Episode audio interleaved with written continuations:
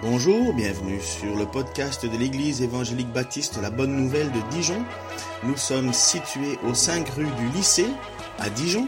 Vous pouvez trouver des informations sur notre Église sur le site internet www.la-bonne-nouvelle.org. Passez une excellente journée ou soirée. Je suis marié depuis presque deux ans à Émilie, qui n'est malheureusement pas là ce matin. Elle est souffrante, mais elle aurait aimé pouvoir être avec, avec nous et avec vous ce matin. Alors cette église, c'est une église qui est chère à mon cœur aussi, pour euh, plusieurs raisons, l'église de la Bonne Nouvelle. Euh, la première raison, c'est que depuis un peu plus d'un an maintenant, Émilie et moi et d'autres, on a créé un groupe de jeunes en partenariat entre l'EPEDE e et la Bonne Nouvelle. Donc l'EPEDE est notre église à Émilie et à moi. Et donc on suit les jeunes de la Bonne Nouvelle qui font partie de ce groupe de jeunes depuis plus d'un an et c'est toujours une joie de, passer du temps avec eux et puis euh, de les voir aussi grandir avec Dieu. Et puis la deuxième raison qui est un petit peu plus extérieure, euh, j'ai grandi dans une église qui fait partie de la même union d'églises que cette église ici de la Bonne Nouvelle, l'association baptiste, qui se situe à côté d'Auxerre, à Saint-Georges-sur-Baulch. Et je sais que quand il y avait les pastorales, mon grand-père, qui était responsable, me disait qu'il voyait Ken régulièrement. Donc euh, ça fait déjà des années que j'entends parler de, cette église. Ce que je vous invite à faire, c'est juste euh, passer un court moment dans la prière pour qu'on dispose nos cœurs à, écouter ce que Dieu a à nous dire ce matin dans sa parole, et puis qu'il nous rende attentifs et que son esprit puisse nous parler. Seigneur, je te remercie pour euh, ta parole, parce qu'elle est vérité, elle est source de vie. Merci parce qu'on a la, chance et le privilège de pouvoir encore une fois l'ouvrir ensemble ce matin. Seigneur, je prie que tu viennes nous apprendre quelque chose ce matin, que tu viennes euh, par ton esprit nous révéler aussi ce que tu veux nous apprendre au travers de ce texte qu'on va étudier ensemble. Je te prie aussi que pendant ce moment, toute la gloire te revienne et que tu sois le, la seule personne qui soit louée et adorée pendant ce temps de prédication ici, Seigneur, s'il te plaît. Amen. Je teste juste la télécommande. Parfait, ça marche. Alors, en, parcourant le web, j'ai lu cet article qui parlait de, de l'horloge de l'Apocalypse. Je ne sais pas si vous avez déjà entendu ce, ce terme. En fait, c'est un terme qui a été inventé par des, par des scientifiques, c'est un concept. L'idée, c'est d'avoir créé une horloge qui est censée représenter euh, un petit peu le, temps de vie de notre Terre sur laquelle on vit. Et puis minuit, ça représente la fin des temps. Alors je vous rassure, c'est juste une idée humaine. On sait dans la Bible que personne ne sait quand est-ce que la fin des temps va arriver. Mais il y a des scientifiques qui sont amusés à, à créer un concept comme ça. Alors elle a été créée en 1947, juste à la fin de la Deuxième Guerre mondiale, au début de la guerre froide elle a été initialisée à l'heure 23h53, à 7 minutes de la fin du monde. Et pourquoi cet article qui ressurgit maintenant, alors que c'est un concept qui a été inventé depuis de, nombreuses années? Eh ben, C'est parce qu'à la fin de l'année 2018, donc en janvier 2019, quand il y a eu la... Chaque année, elle est mise à jour en fonction des événements qui se passent. Et en janvier 2019, elle a atteint pour la deuxième fois son seuil le plus proche de minuit. Les scientifiques l'ont mis à jour et il était 23h58. Et c'était exactement la même heure qu'en 1953, alors qu'on était en plein cœur de la guerre froide entre les États-Unis et la Russie, quand il y a eu des essais thermonucléaires de la part des deux pays. Alors l'article soulève plusieurs raisons pour lesquelles on est arrivé à, ce seuil critique de nouveau de 23h58. Et je vais juste en relever deux, mais euh, il y en a probablement beaucoup d'autres. Premièrement, il parle du réchauffement climatique. Vous en avez tous entendu parler, je ne vais pas revenir là-dessus, mais c'est quelque chose qui commence vraiment à peser dans l'esprit des scientifiques et aussi dans l'esprit de la société en général. Et ça inquiète beaucoup. Et puis la deuxième raison, c'était les conflits aussi qui sont passés en 2018, euh, les conflits euh, à, l'international. On peut penser aux relations tendues entre la Corée du Nord et puis les États-Unis. Ça s'est un petit peu amélioré. On peut penser à tout ce qui se passe aussi dans certains pays d'Afrique. Et donc, tout cela, en fait, ça inquiète beaucoup les scientifiques. Ils l'ont montré euh, avec leur concept d'horloge euh, de l'apocalypse, mais ça inquiète aussi la société et ça nous inquiète. En tout cas, moi, ça m'inquiète aussi parfois. On se rend bien compte que, pardon, j'avais même des, petites images. Donc, pour ceux qui veulent retrouver l'article. Et puis ça, c'est l'explication des différentes années et à quel point on était près de minuit. On se rend compte qu'on vit dans un monde où euh, les sujets d'inquiétude sont beaucoup plus nombreux que ceux qui nous apportent de la paix. Et on peut voir dans notre pays, en France, que l'inquiétude sur le plan économique grandit, que les gens se soucient pour leur emploi, que les étudiants se soucient d'obtenir un emploi. On s'inquiète pour notre santé, notre gouvernement, notre futur gouvernement. Quand on regarde tout ça, on se rend compte que le stress, l'inquiétude, l'angoisse, peut-être pas jusqu'à l'angoisse, mais ça peut arriver parfois, est un état dans lequel chacun d'entre nous, on vit presque quotidiennement. Et tout cela, ça affecte chacun d'entre nous et ça affecte aussi la vision qu'on a euh, de comment on doit gérer ces choses-là dans l'Église. Et la question que je vous pose ce matin, c'est est-ce que ça vous arrive d'être inquiet? Moi, ça m'arrive régulièrement en tout cas. Aujourd'hui, on va voir ensemble que Jésus, il avait déjà à cœur de parler de l'inquiétude au premier siècle, avec ses disciples, avec les personnes qu'il enseignait. C'était quelque chose qui lui pesait parce qu'il voyait que ça empêchait les gens qui étaient en face de lui de pouvoir se concentrer sur les choses essentielles. Ce qu'on va voir ensemble ce matin, c'est que Jésus nous demande de combattre l'inquiétude. Et pour faire cela, il va nous donner des raisons pour lesquelles on ne doit pas s'inquiéter, des choses auxquelles on peut s'accrocher pour combattre l'inquiétude.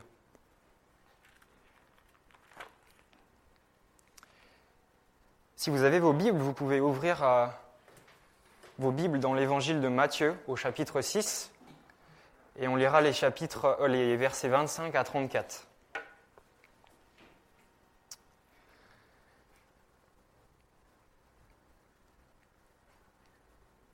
C'est pourquoi je vous dis, ne vous, inquiétez, pas de ce que vous mangerez et boirez pour vivre, ni de ce dont vous habillerez votre corps.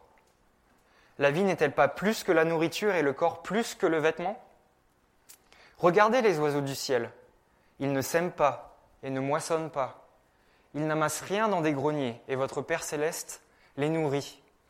Ne valez-vous pas beaucoup plus qu'eux? Qui de vous, par ses inquiétudes, peut ajouter un instant à la durée de sa vie? Et pourquoi vous inquiétez au sujet du vêtement? Étudiez comment poussent les plus belles fleurs des champs. Elles ne travaillent pas et ne tissent pas. Cependant, je vous dis que Salomon lui-même, dans toute sa gloire, n'a pas eu d'aussi belle tenue que l'une d'elles.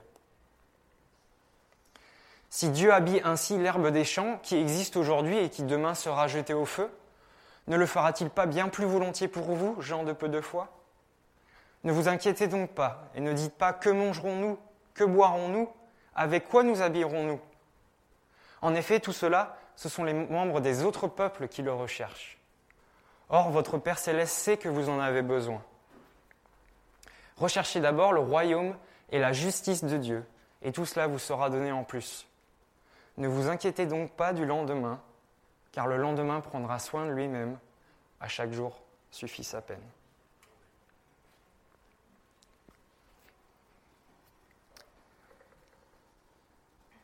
Je vais rapidement rappeler le contexte dans lequel se trouve euh, ce texte euh, de Matthieu chapitre 6.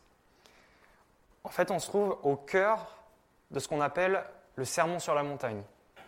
Le sermon sur la montagne, c'est un des premiers enseignements de Jésus qui a été rapporté dans l'évangile de Matthieu. Et on l'appelle sermon sur la montagne parce qu'on voit au chapitre 5 que Jésus est en train d'enseigner du haut d'une colline. Il n'y a pas plus de raison que ça.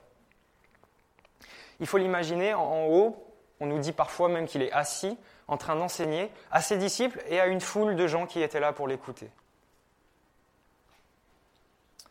Dans cet enseignement, Jésus va décrire le royaume de Dieu et les valeurs qu'on trouve dans ce royaume. Pour être un peu plus précis, on, voit dans le début du chapitre 6 que Jésus, notamment, il parle des motivations avec lesquelles on va faire des choses pour lui. Il parle des motivations qui nous poussent à donner de l'argent, il parle des motivations qui nous poussent à prier, et il parle des motivations qui nous, qui nous poussent à jeûner. Et si vous voulez le résumé de tout ce qu'il y a avant dans ce chapitre, c'est de dire, si vous faites des bonnes choses pour les mauvaises motivations, il vaut mieux ne pas les faire.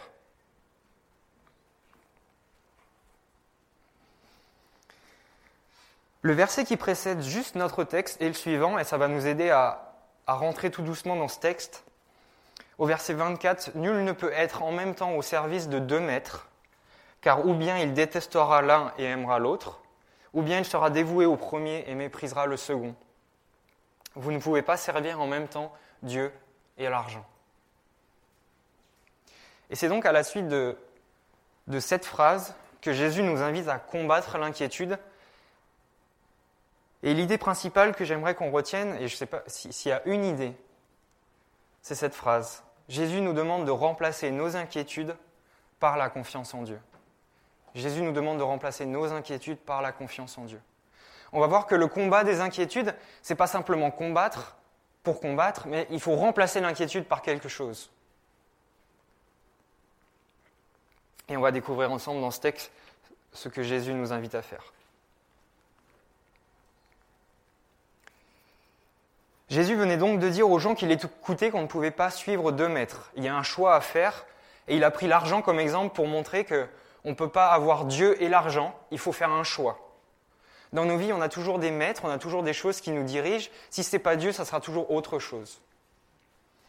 Et l'inquiétude peut être une de ces choses qui nous dirigent, qui va faire en sorte qu'on prenne des décisions en fonction de comment on est inquiet et qui va diriger un petit peu comment on conduit notre vie.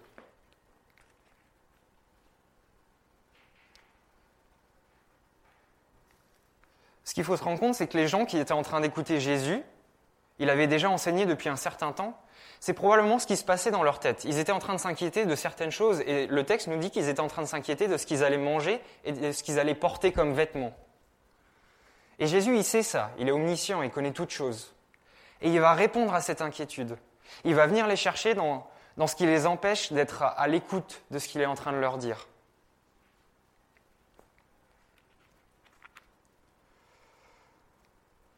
Et c'est vrai qu'il va utiliser une des préoccupations principales des gens qu'il écoute pour illustrer comment combattre l'inquiétude. Se nourrir et, trouver de quoi se vêtir. Alors c'est vrai que pour euh, beaucoup de Français, pas tous, mais beaucoup d'entre nous, ce pas les sujets d'inquiétude qui nous touchent le plus. En tout cas, si on me demande de quoi tu t'inquiètes, Quentin, je ne vais pas répondre de prime abord que je m'inquiète de ce que je vais manger demain ou de quel t-shirt je vais porter. Parce qu'on a la chance de vivre dans un pays où on a assez à manger, on a assez à, on a de quoi se vêtir. Ce n'est pas le cas pour tout le monde, mais pour la plupart d'entre nous. Et merci Seigneur pour cela. Mais encore dans beaucoup de pays dans le monde, c'est vraiment, ça reste la préoccupation principale des gens. C'est les choses qui les poussent à se lever le matin et qui les poussent à travailler jusque tard le soir. Alors même si ça ne nous touche pas directement, cette inquiétude par rapport au manger et au boire, comme le texte nous dit, en fait, il ne faut pas s'arrêter là. Je pense que Jésus a pris cet exemple parce que c'était ce à quoi les gens pensaient à cette époque.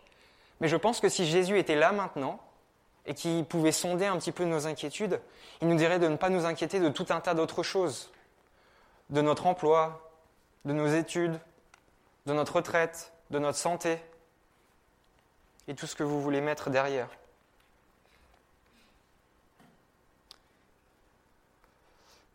Après avoir demandé aux personnes qui l'écoutaient de ne pas s'inquiéter au, sujet de cette nourriture et du vêtement, Jésus va poser deux questions qui sont là pour nous faire réfléchir sur euh, un petit peu le sens de la vie et la valeur qu'on a aux yeux de Dieu. Je paraphrase un petit peu, mais je vous pose ces mêmes questions. La vie que tu mènes a-t-elle simplement pour valeur ce que tu vas manger? Et la valeur de ton corps se mesure-t-elle seulement aux vêtements que tu portes? Par ces questions, Jésus, il n'est pas en train de nier qu'on a, a besoin de manger et qu'on a besoin de trouver des vêtements pour se vêtir. Mais ce qu'il rappelle, c'est qu'il y a des choses qui sont bien plus importantes que ça. Ce que nous valons ne se mesure pas en succès humain, ou en euros ou en dollars, ou en diplômes qu'on possède, mais ce que nous valons se mesure dans la manière dont Dieu, le Créateur de toutes choses, nous considère. La valeur que nous avons se mesure dans la manière dont Dieu nous regarde, nous considère. Et c'est cette idée que Jésus va développer et illustrer en prenant des exemples qui sont tirés de la nature que Dieu a créée. Je ne sais pas si vous vous rappelez, mais dans le texte, on a les exemples de ces oiseaux. Et j'imagine Jésus assis sur cette colline en train de pointer probablement des oiseaux qui étaient là. C'était quelque chose de très concret que les gens pouvaient vraiment voir, presque toucher. Et qu'est-ce que Jésus dit de ces oiseaux? Ces oiseaux, est-ce qu'ils s'inquiètent de ce qu'ils vont avoir à manger demain? Non, ces oiseaux, ils ne s'inquiètent pas. Pourquoi? Parce que Dieu les nourrit. Et ces oiseaux, ils n'ont pas accès au supermarché, ils n'ont pas accès à l'agriculture, ils n'ont pas accès au stockage, à l'échange, à la vente. Et malgré tout cela, Jésus dit que notre Père céleste les nourrit. Ce qu'on voit au travers de cette parole de Jésus, c'est une des caractéristiques de Dieu, qu'on voit à plein d'autres endroits dans la Bible, mais cette caractéristique qui est la suivante, Dieu aime sa création et il en prend soin. Il est le protecteur de tout ce qu'il a créé et tout est sous son contrôle. On retrouve ce trait de caractère dans un psaume, au psaume 147, au verset 8, où on nous dit Il couvre, donc le il c'est Dieu, Dieu couvre le ciel de nuages. Il prépare la pluie pour la terre, il fait pousser l'herbe sur les montagnes, il donne la nourriture au bétail et aux petits du, corbeau quand il crie. Alors si Dieu donne à manger aux plus petites de ses créatures, telles que les oiseaux, est-il si difficile de croire qu'il va nous donner aussi quelque chose, nous qu'il a créé à son image, qu'il a créé pour être en relation avec lui? Jésus va utiliser une deuxième illustration qui est aussi tirée de la nature. Il parle d'un champ de fleurs. Et j'aurais aimé vous en montrer un ce matin, mais ici ça va être un peu plus difficile. Et ce champ de fleurs, il, a la particularité que bien souvent, les fleurs qu'on trouve dans les champs, elles poussent sans aucune aide humaine, sans aucune technique pour les faire grandir. Et si on est un peu, naïf, mais on pourrait presque penser qu'elles grandissent toutes seules. Et Jésus dit de ces fleurs qui sont là dans les champs qu'elles sont mieux vêtues que Salomon dans toute sa gloire. Alors je ne sais pas si vous connaissez l'histoire de Salomon, mais Salomon est le roi d'Israël qui a eu accès au plus de richesses et pratiquement à tous les biens dont il voulait. En relisant son histoire, on trouve à plusieurs reprises que Salomon reçoit en cadeau de l'or. Et si vous voulez relire ça en 1 roi 10, 10, on trouve qu'il y a une reine qui vient rendre visite à Salomon et elle lui apporte un cadeau, de l'or. Et vous savez l'unité qui est utilisée pour décrire la quantité d'or qu'elle lui amène? C'est la tonne. Elle lui amène 3,5 tonnes d'or. Et malgré tout cet argent, malgré tout ce que Salomon possédait, on peut relire dans l'Ancien Testament, mais Jésus dit que ces fleurs, elles sont mieux vêtues que Salomon dans toute sa gloire.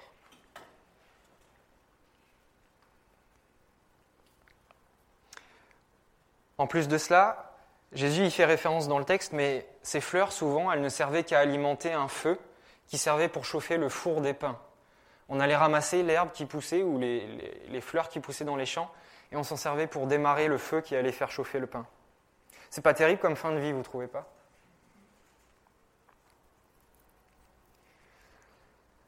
Par ces deux exemples, Jésus montre que Dieu prend soin des êtres les plus insignifiants de sa création même ce qui est destiné à alimenter un feu. Alors la question que je me suis posée en regardant le texte et que je nous pose ce matin, pourquoi ne prendrait-il pas soin de nous?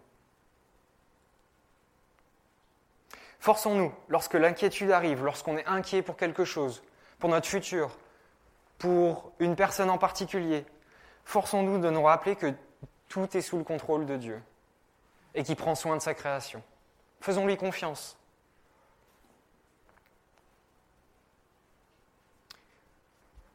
En plus de ça, Jésus dit que l'inquiétude est inutile. Premièrement, parce que ça ne change rien à la durée de votre vie. Dans le texte originel, on dit que ça ne rajoute même pas 50, cm à la durée de notre vie. Et en plus de ça, ça ne change pas la situation présente. Florent Varac, qui a été le pasteur d'une église à Lyon pendant plusieurs années, raconte qu'un de ses amis aux États-Unis était un homme richissime. C'était, selon les dires de cet homme, un homme très orgueilleux, maître de son destin et qui aimait avoir le contrôle sur sa vie. Bien que converti, il est resté orgueilleux. Et vous savez, quand on se convertit, on emmène les défauts du passé avec nous, il ne reste pas juste à la conversion, et c'est quelque chose qu'on doit encore combattre. Dieu a voulu le briser pour lui montrer qu'il ne pouvait dépendre de ses propres forces. Il fit faillite, il a perdu tout ce qu'il avait. Cet homme, il faisait partie d'une église et les gens de l'église sont venus lui trouver et lui ont dit, mais tu sais, mets ta vie en règle avec Dieu et tu verras que Dieu va pourvoir. Et cet homme-là, il se disait, mais Dieu va pourvoir, qu'est-ce que ça veut dire? Dieu va pourvoir, j'ai plus d'argent sur mon compte en banque, comment est-ce que Dieu va pourvoir? Il arriva bien vite un moment où son compte se était vide, il n'avait même plus assez pour nourrir sa famille. Alors il est sorti dehors dans la rue tête baissée. Et il faut l'imaginer en train de marcher comme ça dans la rue tête baissée en pleurant, en demandant à Dieu de l'aider. Et vous savez, marcher dans la rue avec les têtes baissées, ça peut être une très bonne idée parfois. Parce que des fois, on se rend compte qu'il y a des billets par terre. Et cet homme-là, il a trouvé un billet. Il a trouvé un billet qui l'a aidé à, nourrir sa famille pendant un ou deux jours. Et puis, deux jours après, il est ressorti, il a retrouvé un autre billet. Et ce miracle s'est répété, répété et répété. Jusqu'à ce qu'il réalise que c'était Dieu qui prenait soin de lui. Alors pour la fin de l'histoire, on pourra dire tout est bien qui finit bien. Il a repris un travail, recommencé à zéro, et Dieu l'a rétabli dans une situation identique à celle d'avant. Mais ce qui est important, ce qui est important dans cette histoire, est-ce qu'on croit que Dieu peut faire des choses comme ça? Est-ce qu'on croit que Dieu peut intervenir quand on en a besoin? Et c'est ça dont on doit se rappeler quand l'inquiétude vient. Rappelons-nous que Dieu agit. Et qu'il a déjà agi dans nos vies et qu'il agit aussi dans la vie des autres. Pour résumer rapidement cette première partie, Dieu, le créateur de toutes choses, se soucie de nous. Et nous avons de la valeur à ses yeux. Vous avez beaucoup de valeur aux yeux de Dieu. Vous êtes une créature formidable aux yeux de Dieu. Rappelez-vous de cela. Chérissez-le, tenez-le dans votre main. Mais malheureusement, parfois, et je le remarque dans ma propre vie, on a une foi qui est bien petite. Et c'est ce que Jésus dit ici dans le texte. Il utilise cette expression Ah, votre foi est bien petite. Cette parole, elle n'est pas anodine, elle est marquée d'importance et elle est utilisée à quatre autres reprises dans l'évangile de Matthieu. Lorsque les disciples sont dans la barque et qu'une tempête survient, quand Pierre veut rejoindre Jésus qui marche sur l'eau et qu'il commence à s'enfoncer parce qu'il a commencé à douter, lorsque les disciples ne comprennent pas l'enseignement sur le levain des pharisiens, et puis lorsqu'un enfant n'a pas été guéri suite au manque de confiance des apôtres. Et vous voyez, à chaque fois que Jésus utilise cette expression ah, votre foi est bien petite, ça marque un manque de confiance de la part des personnes qui étaient là envers Dieu. En lisant ce texte, je pense que, je pense que chacun d'entre nous sommes placés devant ce constat.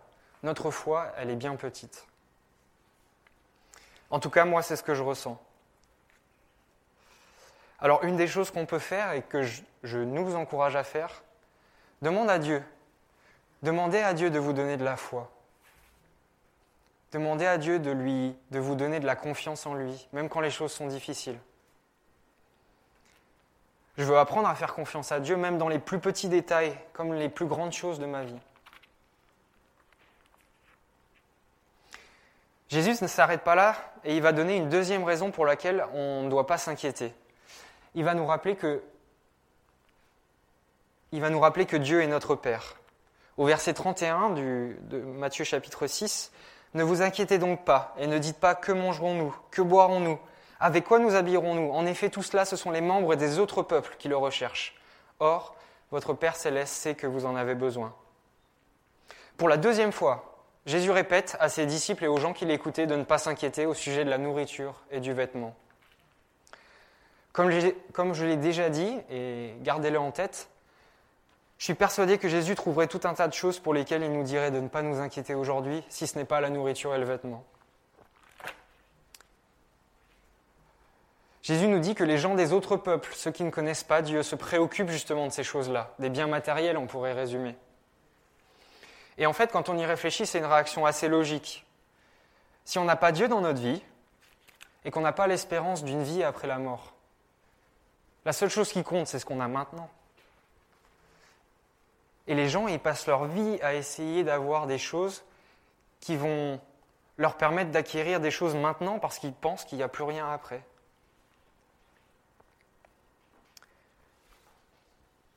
Par contre, pour nous qui sommes enfants de Dieu, pour ceux qui croient en lui, Jésus nous dit qu'il ne devrait pas y avoir ce genre d'inquiétude.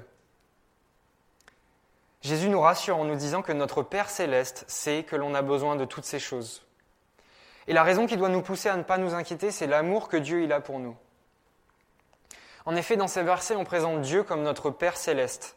On a vu avant Dieu comme créateur, il prend soin de sa création, et maintenant Jésus nous présente Dieu comme un Père, comme quelqu'un qui prend soin de nous, qui nous aime.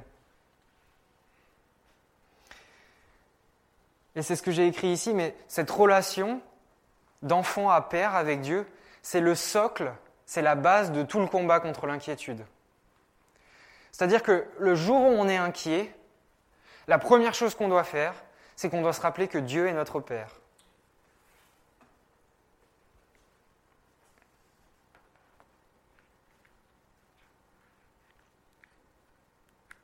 Nous n'avons pas besoin de nous inquiéter parce que celui qui contrôle toutes choses et qui est de toute éternité, c'est aussi notre papa. Et ce papa, il prend soin de nous et il sait ce dont nous avons besoin. Et ce que Dieu veut simplement de nous, c'est que nous lui fassions confiance. Comme les enfants font confiance à leurs parents et ne soucient pas du manque d'argent ou des vêtements qu'ils portent. Vous savez, alors que j'étais encore qu'un tout petit garçon, probablement 4 ou 5 ans, j'ai probablement dû entendre une conversation entre mes parents qui parlaient d'un, problème d'argent ou d'un prêt qu'ils allaient euh, avoir du mal à rembourser. Et en entendant cela, je me suis dit que c'était à moi de, de, pouvoir les aider et de faire quelque chose. Alors du haut de mes 4-5 ans, je suis allé chercher ma tirelire dans ma chambre et je suis allé la déposer sur la table en leur disant, bah voilà, moi j'ai de l'argent et je vais vous aider. Je me rappelle plus exactement de leur réaction, mais dans la tirelire, il devait y avoir à peu près un euro, peut-être pas beaucoup plus. En tout cas, ce que je me souviens, c'est qu'ils m'ont dit que c'était pas à moi de m'inquiéter de ce genre de choses. Qu'il fallait que je leur fasse confiance parce qu'ils allaient trouver une solution et que ça, tout allait bien se passer. Et vous savez, en tant qu'enfant, en tout cas à cette époque-là, je pense qu'aujourd'hui je m'inquiéterais beaucoup plus, mais c'est ce que j'ai fait. Sans même revenir à l'idée de m'inquiéter pour eux, j'ai cru qu'ils allaient trouver une solution pour pouvoir à nos besoins. Et cet exemple tout simpliste, c'est la même chose que Dieu veut que l'on développe avec lui. S'il nous dit de ne pas nous inquiéter parce qu'il gère la situation, alors faisons-le. Et ce n'est pas parce qu'on va apporter un euro sur la table que ça va changer quelque chose. Si nous sentons le besoin de lui remettre ces inquiétudes parce qu'elles sont là et qu'il faut les gérer, alors prions. Mais travaillons notre confiance en lui, après tout, il est notre Père céleste. On a donc vu déjà deux caractéristiques de Dieu qui nous aident à lutter contre l'inquiétude. Le fait que Dieu est le créateur de toutes choses et qu'il prend soin de sa création, et le fait que Dieu est notre Père et qu'il nous aime comme un Père qui aime ses enfants.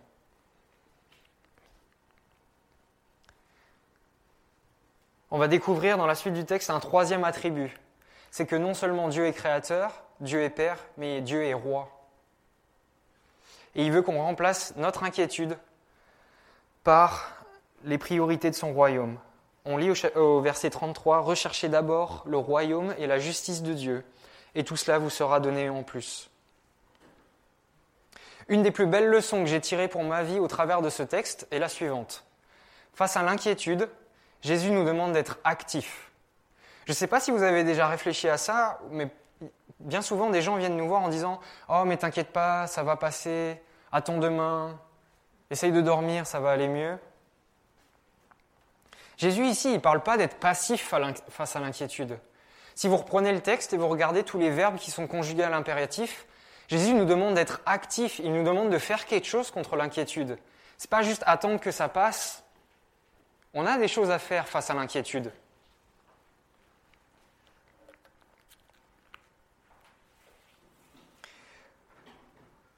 Pour combattre l'inquiétude, il faut une stratégie. Il faut comprendre comment l'ennemi marche, comment l'inquiétude fonctionne.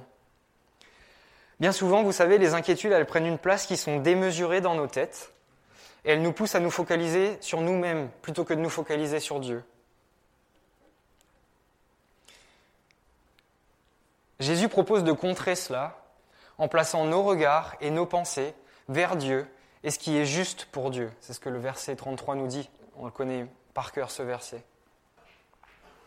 L'idée, c'est qu'il doit y avoir un véritable transfert entre mon inquiétude, ce que je ressens aujourd'hui, ce que je pense à propos de ma situation, et l'objectif qui est bien plus grand, bien plus haut, le royaume de Dieu. Je dois réussir à faire ce transfert entre ne plus regarder mon nombril et regarder à Dieu. Et c'est quelque chose qui est très difficile à faire, mais c'est ce que Jésus nous demande de faire. Et la question peut-être que vous vous posez, mais concrètement, ça veut dire quoi de faire du royaume de Dieu et de ce qui est juste à ses yeux notre préoccupation première?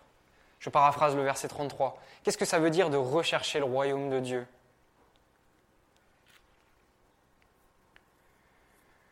On trouve en Romains chapitre 14 au verset 17 une description du royaume un petit peu plus détaillée et qui fait un petit peu euh, écho à notre texte.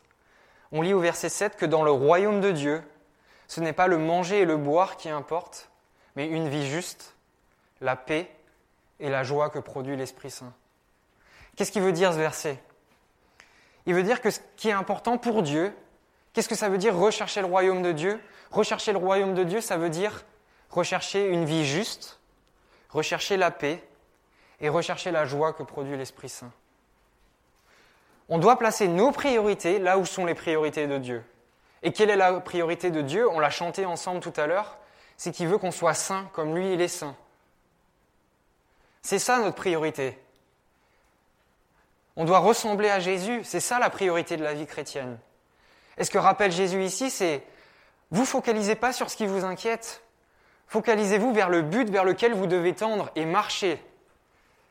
Remettez vos inquiétudes à Dieu, pas de souci, vous pouvez être inquiet, mais ne les nourrissez pas, ne les gardez pas pour vous. Avancez, gardez l'objectif.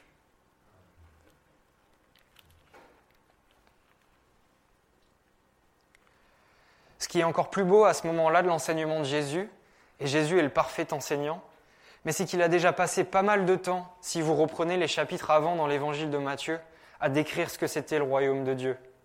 Donc en fait, pour les gens qui l'écoutent ici, ils ont déjà une idée très précise de ce que Jésus est en train de leur dire. Il a passé déjà beaucoup de temps à décrire comment se comporter, quelles sont les valeurs qu'on trouve dans le royaume de Dieu. Il a parlé de comment on doit traiter ses ennemis, qu'on doit tendre une joue si on nous frappe à l'autre. Vous voyez toutes ces images que Jésus a utilisées, c'est dans les textes qui sont juste avant. Et si vous voulez, de manière générale, pour comprendre ce, qu'est le royaume de Dieu et comprendre encore Dieu de manière plus grande, bah, il nous a donné sa parole dans son entièreté. Et avec ça, on a tout ce dont on a besoin pour connaître Dieu et pour savoir comment changer nos priorités, pour que nos priorités collent à ses priorités.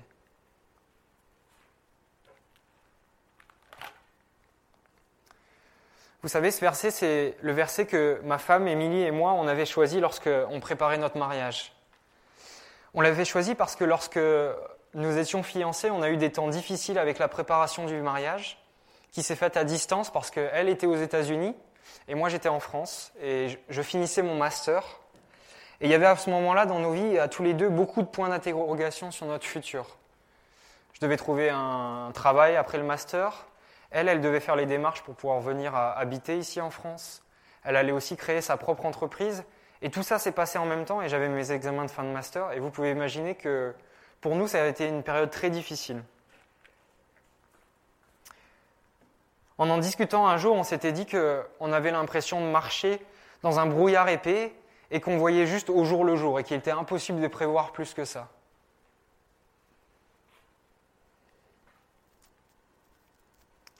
Il y avait pas mal d'inquiétudes à ce moment-là.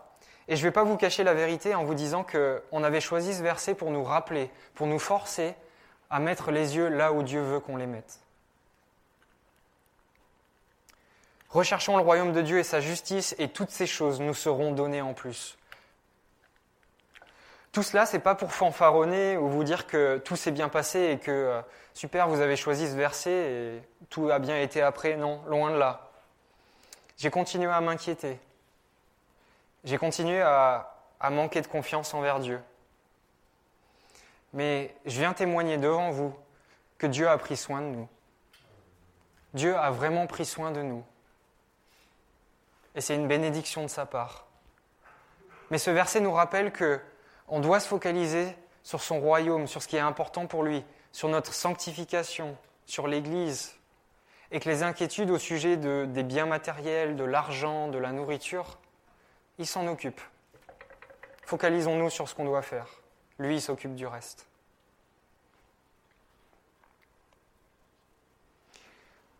On voit donc au verset 33, qui est connu de tous, que l'inquiétude, que Jésus nous demande de remplacer l'inquiétude par des bonnes priorités.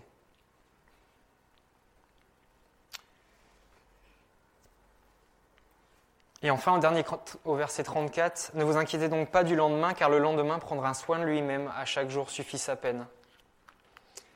Dans ce, dernier, dans ce dernier verset du chapitre 6, Jésus appuie sur un autre piège qui est lié aux inquiétudes, c'est le souci de ce qui se passera dans le futur. On en a déjà un peu parlé, mais c'est sûrement ce genre d'inquiétude-là qui, moi, me touche le plus, personnellement. Je ne sais pas si c'est la même chose pour vous. Parfois, le futur peut paraître bien embrumé, difficile à anticiper. Et tout cela peut nous causer de l'inquiétude. Mais Jésus répond à cela que nous ne devrions pas nous inquiéter de demain, mais plutôt accomplir ce qu'on a à faire aujourd'hui.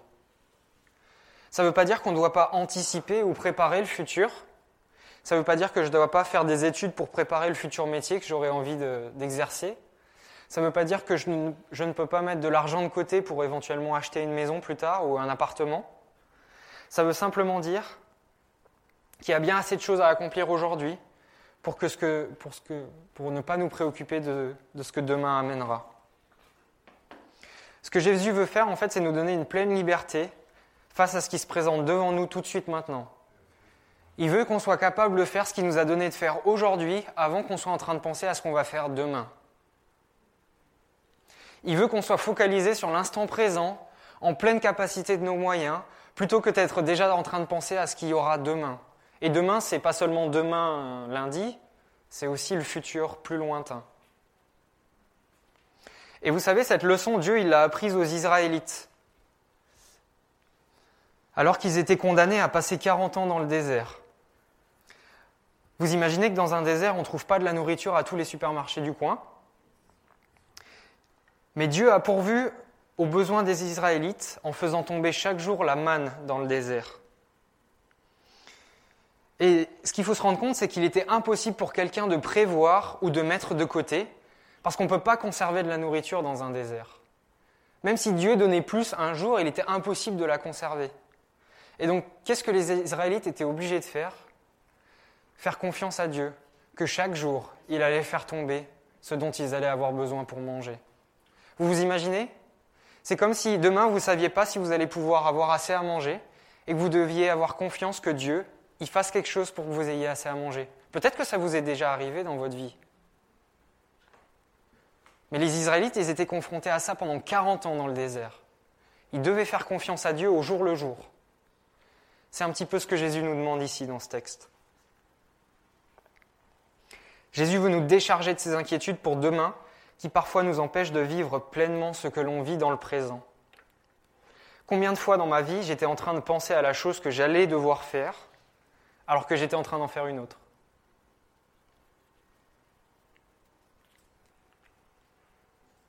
Alors pour conclure sur ce texte, on a vu qu'il y avait plusieurs raisons pour lesquelles on n'avait pas besoin de s'inquiéter. On a vu en premier que Dieu était notre créateur et qu'il est notre créateur. Il est notre Père et il est aussi notre Roi, et il prend soin de nous. Dieu reste le même, c'est-à-dire que tout ce qu'on vient de voir sur Dieu reste vrai même pour demain. Il sera toujours là pour pouvoir à nos besoins et il reste notre Créateur, notre Père et notre Roi. C'est vrai maintenant et ça sera vrai demain. Une autre chose qu'on a vue, il y a beaucoup de choses à faire aujourd'hui. Essayons de bien le faire avant de penser aux choses qu'on aura à faire demain. Et puis, une des inquiétudes qui reste, euh, pour certains, une des plus grandes sources d'inquiétude, c'est de savoir ce qui va se passer après la mort. Est-ce que c'est la fin de toute chose? Tant que cette question n'est pas réglée dans ta vie, le combat contre l'inquiétude sera quelque chose de très compliqué. La Bible nous dit que le futur de ceux qui appartiennent au royaume de Dieu, il est déjà scellé. Il n'y a plus besoin de s'en inquiéter.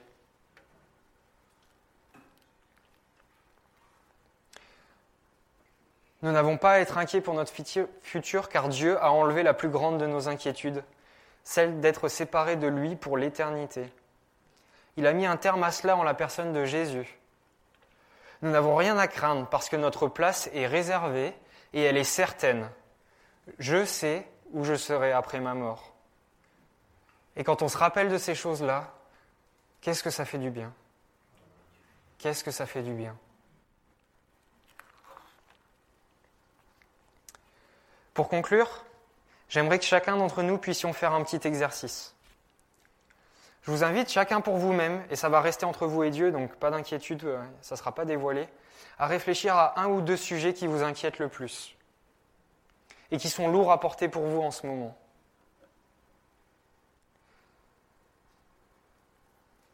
Si vous êtes comme moi, ça vous a pris à peu près 5 millisecondes de trouver un sujet. Ce que je nous demande de faire, c'est qu'à partir de cela, on va réfléchir à un attribut de Dieu, à quelque chose qui, caractérise Dieu, qui vient répondre à cette inquiétude. Je vous donne un exemple. Pour moi, au début, je vous ai dit que j'étais en train de faire une thèse. Une thèse, c'est un, travail important et parfois, je me, vois pris d'inquiétude à savoir si je vais être capable de remplir ce métier qu'on attend de moi, de remplir euh, ce devoir et ce diplôme qu'on attend de moi. Et face à cette inquiétude, qu'est-ce que je peux mettre en avant? Eh bien, je peux mettre en avant que je connais Dieu, le Dieu qui a créé toutes les lois de la terre. Je connais le Dieu qui a créé le fonctionnement des mathématiques que je suis en train d'étudier et d'essayer de découvrir, et lui, il connaît toutes choses. Et vous savez quoi? Bah, Je peux lui demander de m'aider. Ça ne veut pas dire qu'il va me donner toutes les réponses juste comme ça, mais ça veut dire qu'il va être là pour me soutenir. Un autre exemple, si vous êtes inquiet pour un membre de votre famille, un ami, vos enfants, vos petits-enfants, ce qu'on peut mettre en parallèle vis-à-vis de Dieu, bah, c'est que Dieu considère chaque être humain, peu importe où il en est dans sa relation avec lui. Et Dieu, il le connaît par cœur, cette personne pour qui vous êtes inquiète. Et il veut prendre soin de lui. L'idée, c'est vraiment d'effectuer ce transfert entre mon inquiétude et qui est Dieu par rapport à cette inquiétude. Et mettre ça en regard, et la plupart du temps, on va se rendre compte, ah oui, Dieu est là. J'espère que vous avez saisi l'idée. Alors du coup, je vous invite simplement à passer quelques instants à prier. Prier peut-être d'abord en demandant pardon à Dieu pour euh, cette inquiétude. Parce qu'on a, on a vu tout à l'heure que quand Jésus disait ⁇ Ah, votre foi est bien petite ⁇ le manque de confiance en Dieu, ça marque un péché. Ça marque quelque chose qui est mauvais en nous, qu'on doit combattre. On a chanté qu'on voulait être saint, qu'on voulait être mis à part, qu'on voulait obéir à Dieu. Combattre l'inquiétude, c'est être obéissant vis à -vis de Dieu.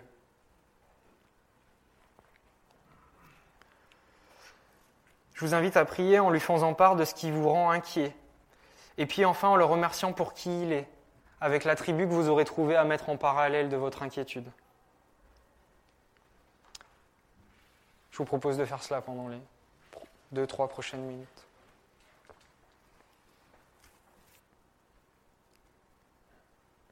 Seigneur, toi qui es notre Créateur, notre Père et notre Roi, je veux te remercier pour ce texte qu'on a pu étudier ensemble ce matin. Je te remercie parce que tu nous rappelles qu'on n'a pas à nous inquiéter, parce que toi tu es là. Je te remercie aussi parce que tu n'as pas simplement dit de ne pas nous inquiéter et tu nous tu nous, tu nous as pas laissé comme ça. Tu nous as aussi donné des, des billes, des méthodes, des, des astuces pour nous aider à combattre l'inquiétude. Je te prie Seigneur pour euh, chacun d'entre nous ici, pour tous les sujets qui nous inquiètent, Seigneur, qui nous, stressent, qui nous angoissent parfois. Je prie qu'on puisse venir les déposer au pied de ta croix, afin que, que toi, tu prennes en charge ce dont nous sommes inquiets, Seigneur. Je prie, Seigneur, qu'on puisse euh, placer nos, priorités au bon endroit, qu'on puisse euh, travailler pour toi, te servir et t'obéir, Seigneur, et que nos inquiétudes, elles ne nous empêchent pas de regarder à toi et de pouvoir aussi être disponibles pour les autres. Je prie Seigneur pour euh, la fin de ce temps de culte et je prie que tu sois honoré et que tu continues à nous parler au travers de ta parole toute la semaine à venir, Seigneur, s'il te plaît. Amen.